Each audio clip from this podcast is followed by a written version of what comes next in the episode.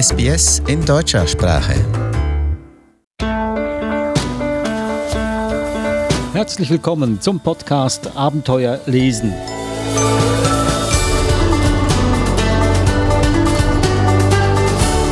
Ich bin Adrian Plitzko und mit mir am Mikrofon sitzt Eva Mura. Hallo Eva. Hallo Adrian. Heute hast du ganz spezielle Bücher mitgebracht, Kinderbücher. Es geht nämlich um das Thema Farben.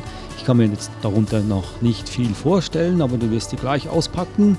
Ich bin mir ganz sicher, dass es Bücher sind, die Spaß machen, wie das so ist mit Kinderbüchern und auch sehr lehrreich sind, oder? Nicht alle. Nicht alle, aber ein paar von denen. Ja. Darum geht es auch, dass wir nicht nur einfach so Kinderbücher besprechen, sondern auch solche, die wirklich Spaß machen und lehrreich sind. Und ich hatte wirklich ganz, ganz viel Spaß beim Zusammensuchen der Bücher heute.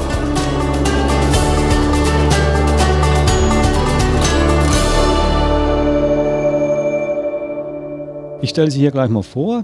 Die Tasche ist ausgepackt. Das erste Buch heißt Die kunterbunte Welt der Farben von Felicity Brooks. Dann haben wir Als die Raben noch bunt waren von Edith Schreiber und Der Streik der Farben von Drew Dywald. Und das vierte Buch Sonja Delaunay und ihre Farben von Cara Mainz.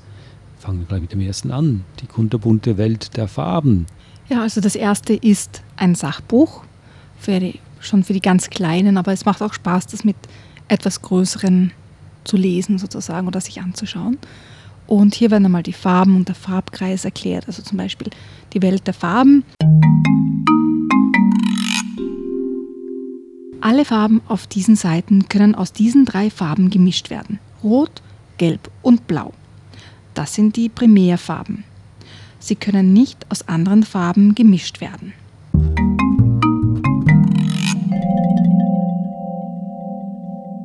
Und dann werden natürlich auch die Sekundärfarben erklärt und wie der Farbkreis funktioniert und wie die verschiedenen Farben sozusagen zugeordnet werden als Komplementärfarben, warme Farben, kalte Farben. Also einfach so mal die, die Begrifflichkeiten eingeführt. Und dann gibt es bestimmte Seiten für bestimmte Farben. Zum Beispiel Blau. Wie der Name schon sagt, alles auf dieser Seite ist blau. Blaue Jeans, Türkis, Blauglöckchen oder es gibt verschiedene ähm, andere Blautöne wie Nachtblau, Himmelsblau, Lapislazuli, Indigo und so weiter. Aber es werden auch so quasi Wortspiele erklärt, wie den Blues haben, was Ah, das ja. eigentlich heißt. Ja. Und das gefällt mir besonders gut, dass es jetzt nicht nur darum geht, quasi verschiedene Blautöne abzuarbeiten und dafür Beispiele zu finden, sondern auch Worte zu erklären, die mit Farben zu tun Ja, haben. wird auch äh, der Spruch erklärt, der war ganz schön blau. Nein, Nein. das nicht. Oder ich, äh, ich schlag dich grün und blau? Auch nicht. Ja. Nein. Es ist ja ein Kinderbuch. Wir wollen ja die heile Welt aufrechterhalten. Stimmt auch nicht so ganz. Es ist nicht immer alles blau, was glänzt. Ich glaube, du redest dich gerade in was hinein. Okay. Ja, also ein wirklich, wirklich empfehlenswertes Sachbuch, wenn es um Farben geht, wo eben mehr als nur die Farbe erklärt wird, sondern auch die Verbindung zu Emotionen, weil das ist etwas, was ja ganz, ganz stark ist bei allen Farbbüchern fast, dass auf die Emotionen eingegangen wird.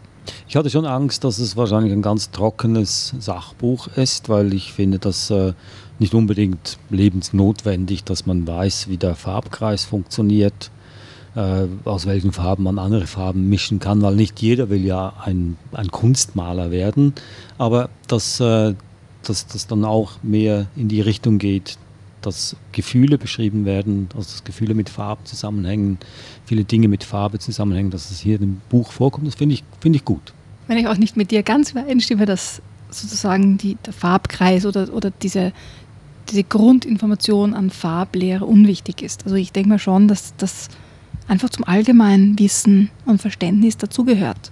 Dass man sich auskennt, was sind Primärfarben, was sind Sekundärfarben, dass man das weiß. Oder Komplementärfarben zum Beispiel. Viel, viel mehr, zu viel mehr hat es bei mir auch nicht gereicht. Ja. Ich erinnere mich gut an meinen, meinen Kunstlehrer. Meine Mutter ist ja immer zu allen Lehrersprechstunden gegangen, also auch zu den quasi unwichtigeren Gegenständen wie Kunst und Turnen und so. Selbst in Österreich. Ja, Das kann ich mir gar nicht vorstellen. Dass meine Mutter dorthin gegangen Nein, ist. dass, dass die, die, der Kunstunterricht zu den unwichtigen äh, Unterrichtsformen gehörte. Also gegenüber Mathematik oder Ja. Französisch war das. Nee, gerade in nicht Österreich ist also eher kulturbeflissen. Das Mhm. Land Mhm. offiziell Offiziell. im Vordergrund. Jedenfalls hat mein, mein Kunstlehrer dann meiner Mutter ganz mit einem Stirnrunzeln berichten müssen, dass aus mir niemals eine Künstlerin werden wird, weil ich einfach kein Farbengefühl habe. ja. Ja. Und Also bis zu den Komplementärfarben bin ich gekommen und das siehst du, dann. du bist immerhin bis zu den Komplementärfarben gekommen. Ich bin über den Farbkreis hinaus nicht gekommen. Das heißt, nee, über die, die drei Grundfarben nicht hinausgekommen. Siehst du, Wenn bin du ich mich jetzt- irgendwo einmal vorne. Wenn du mich jetzt fragst, was Komplementärfarben sind, müsste ich mir das lange überlegen. Im Ernst. Wirklich? Ja, was sind Komplementärfarben? Na, das sind die gegenüberliegenden auf dem Farbkreis. Ja, Also gelb und violett zum ja Beispiel. eben, oder genau. Sehr, Rot und grün. Und sehr überlebenswichtig, das zu wissen. wenn du ein Was- Haus ausmalen möchtest, schon. Trotz allem ein schönes Buch für Kinder ab drei Jahren, um in die Welt der Farben einzutauchen. Gehen wir zum nächsten Buch über, als die Raben noch bunt waren. Ein sehr spannender Titel, muss ich sagen. Ein Titel, der Interesse weckt. Worum geht es hier? Also es gibt ganz verschiedene zu diesem übergreifenden Thema, als die da da da noch bunt waren. Also es, meistens sind es die Raben, weil die sind ja schwarz und in ganz vielen ähm, Büchern sind die Raben zuerst bunt, aber das können auch andere Tiere sein, die dann ihre Farbe verlieren zum Beispiel. Und ich habe dieses Buch einfach toll gefunden, weil es die, die Zeichnungen einfach sehr, sehr schön und lustig sind. Also zum Beispiel auf dem ersten hier sieht man die Raben so auf einem Zaun sitzen, alle ganz bunt in den Regenbogenfarben. Muss ich dir erklären, was Regenbogenfarben sind oder weißt du das noch? Äh, ich könnte jetzt auch nicht so ganz spontan sagen, welche Farben davor kommen. Blau, grün, gelb, orange, ja, rot und so ein bisschen ja. ins Lila hinein. Ja. Und unter dem Zaun, also im Zaun ist so eine Lücke und da schaut der Kater schon durch. Und es ist einfach lustig. Es gab einmal eine Zeit, da waren die Raben bunt. Geradezu kunterbunt. Manche Raben waren rosa mit violetten Schwanzfedern. Andere gelb mit faustgroßen grünen Tupfen. Wieder andere hellblau mit zarten orangeroten Streifen. Wir stammen in direkter Linie vom Regenbogen ab, sagten die ältesten Raben stolz, und niemand zweifelte daran. Prächtig sah das aus, wenn sich ein Schwarm Raben im Winter auf einem kahlen Baum niederließ. Wie schön ihr seid, sagte ein Eichkater, der sein Rostrot ziemlich langweilig fand. Was, wer, wo, warum? fragte ein Maulwurf, der bekanntlich bei Tageslicht nicht gut sieht. Werde ich auch einmal so schön bunt? fragte ein Spatzenkind und plusterte sich gegen den kalten Wind auf. Iss endlich und gib Ruh, antwortete die Spatzenmutter verärgert.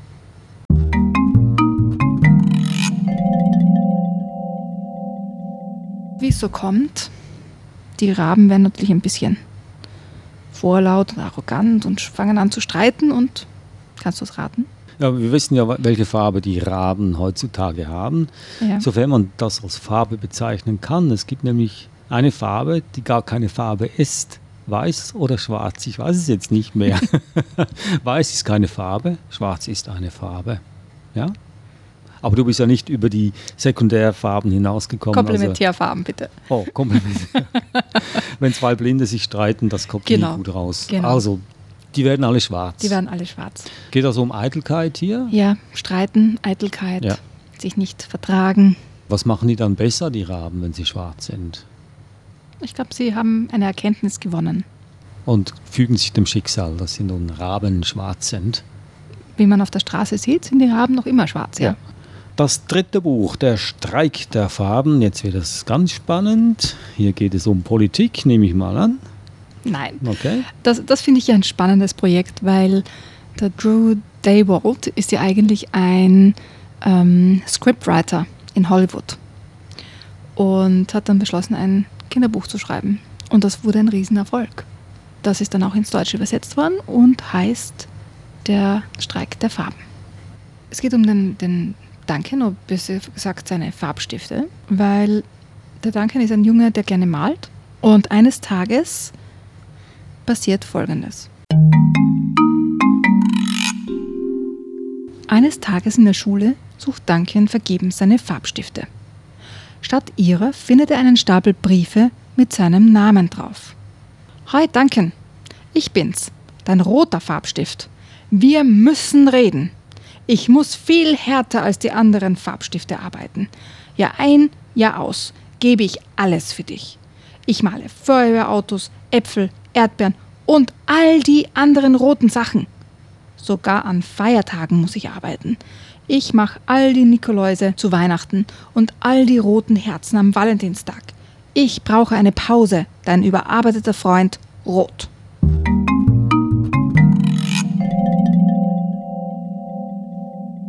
Also die rote Farbe ist ziemlich aufgebracht.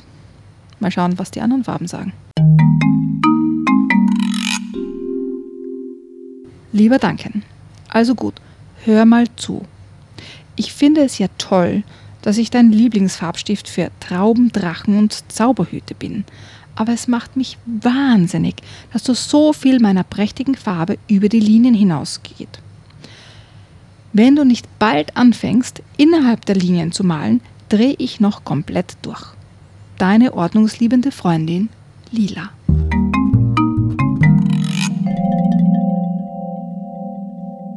Und so schreibt ihm jeder Farbstift einen Brief, was sie nicht alles stört und dass sie deswegen jetzt in Streik getreten sind.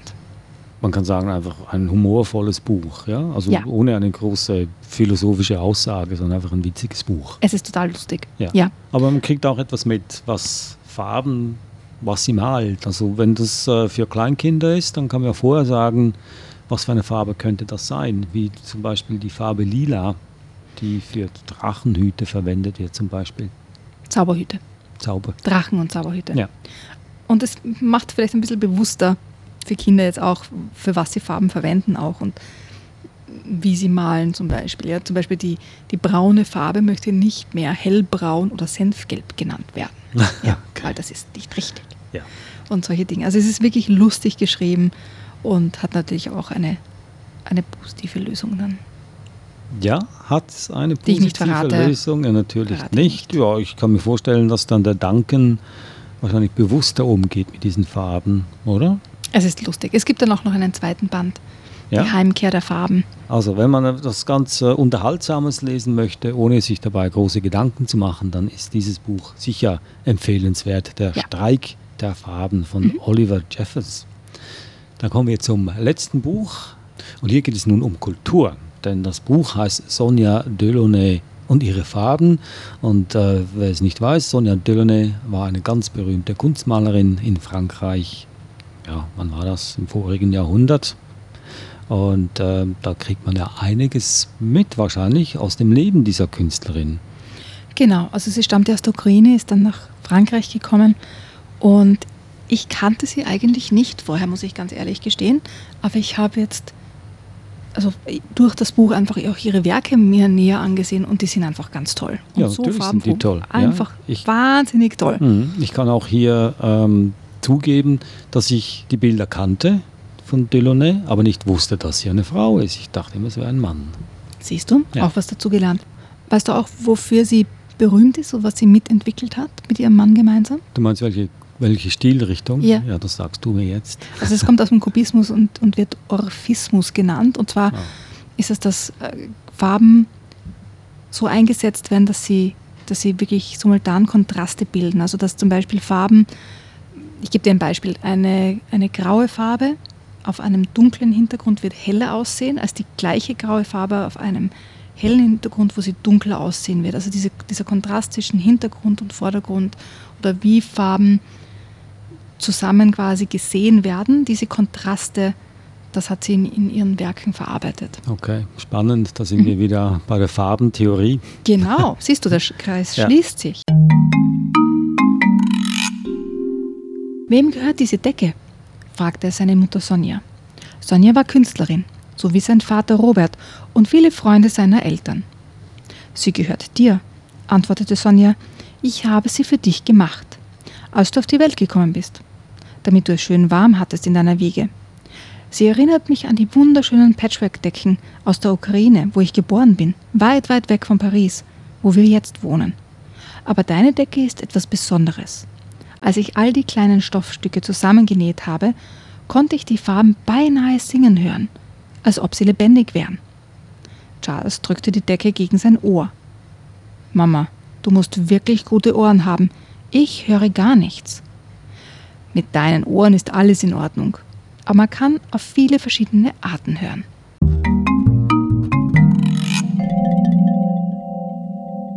Das war ein Ausschnitt aus Sonja Delaunay und ihre Farben.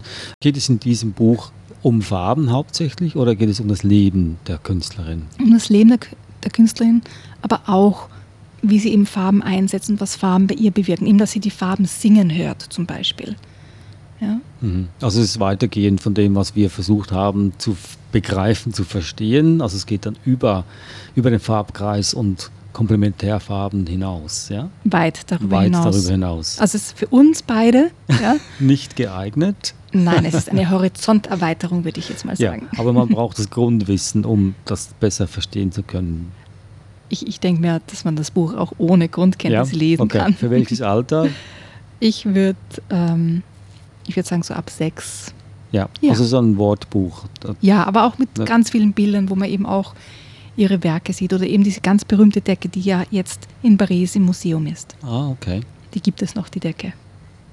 Gut, das waren sie, die Farbbücher, die du uns heute mitgebracht hast. Ein spannendes Thema, muss ich sagen. Also, ja, und vor allem ja. äh, muss man auch erkennen, dass man vielleicht doch gar nicht so viel weiß vom Leben, wenn man sich nicht auskennt im Farbkreis und, und Komplementärfarben unterscheiden kann von Grundfarben.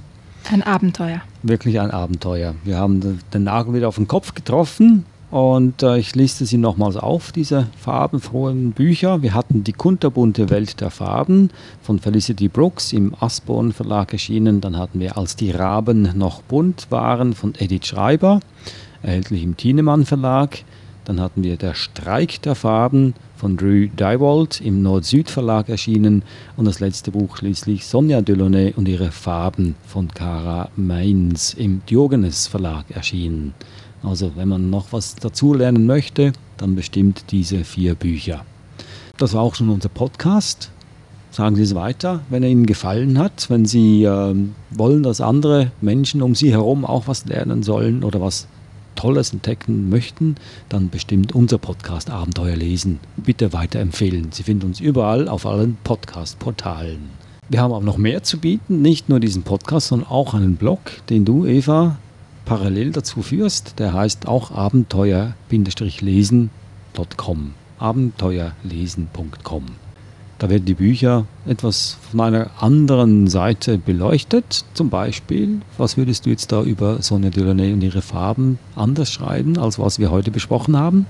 Ich denke mir, im, im Blog kann ich einfach noch genauer auf Bücher eingehen oder auch ja, ein bisschen genauer auf die, die Verwendung, das klingt jetzt so bürokratisch, aber wie man Bücher einsetzen kann zum Beispiel oder warum ich gewisse Bücher aussuche.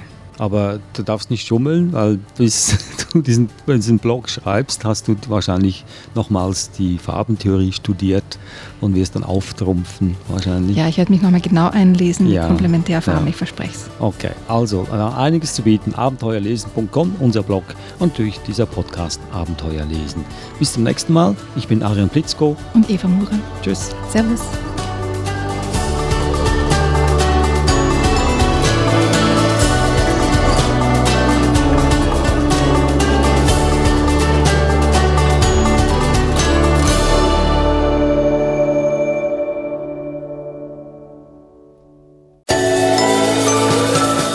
Suche nach einem guten Kinderbuch? Wertvolle Tipps finden Sie im Podcast Abenteuer lesen. Jede Woche neu.